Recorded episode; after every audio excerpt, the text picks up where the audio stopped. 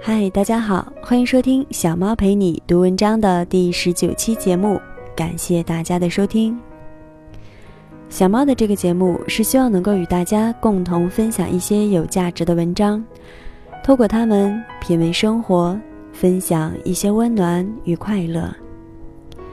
文章的内容大多来自网络，我会在每一次读文章之前说明它的出处。在这里，非常感谢原作者给我们带来的精神财富。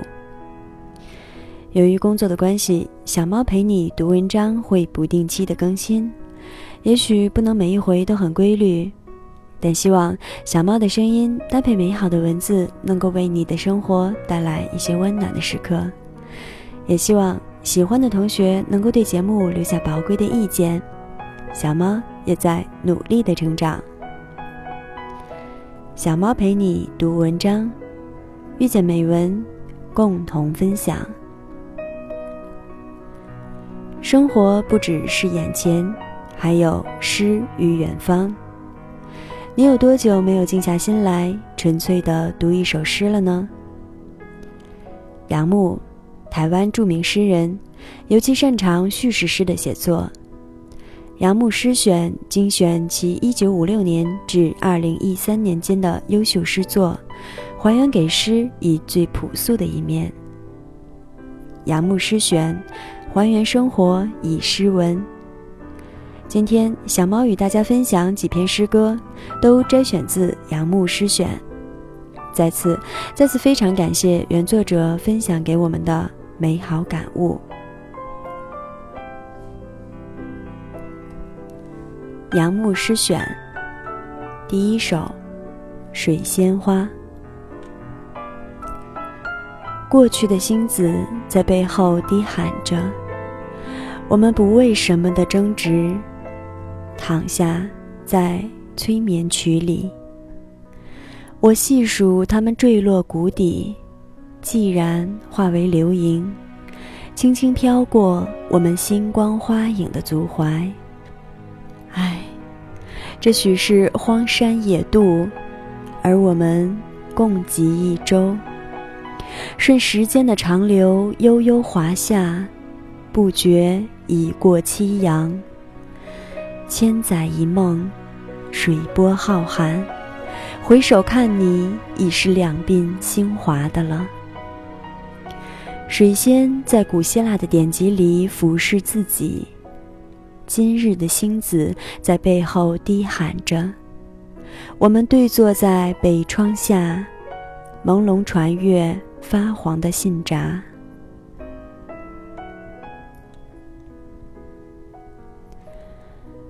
第二首，沉默。四月自树梢飘落，飘下这小小的山头。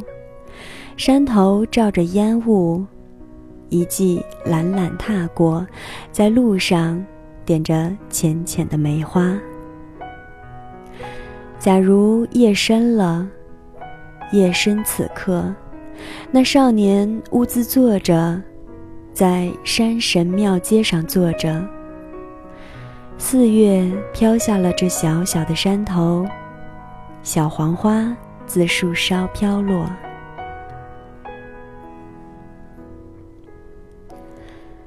第三首，《致天使》。风暴终于没有成型，叶尾跌撞入大海。失约的天使，看我茶几上一封潦草写完的信，隔行都是感慨，取代现实强制，不忍的叹息。我以为可以在你的声势里收笔，但不知道为什么，以为可以。透过枯萎的铁栏杆，思想，凡事变得琐碎。去年的水痕残留在明末的空间，我的视线袅袅，非常疲倦。天使。倘若你不能以神圣光荣的心体认这织锦绵密的文字是血，是泪，我恳求怜悯。天使，倘若你已决定抛弃我，告诉我那些我曾经追寻并且以为拥有过的，反而是任意游移、随时可以转向的，如低气压凝聚的风暴不一定成型。倘若你不能以持久、永远的专注阅读，解构我的生死。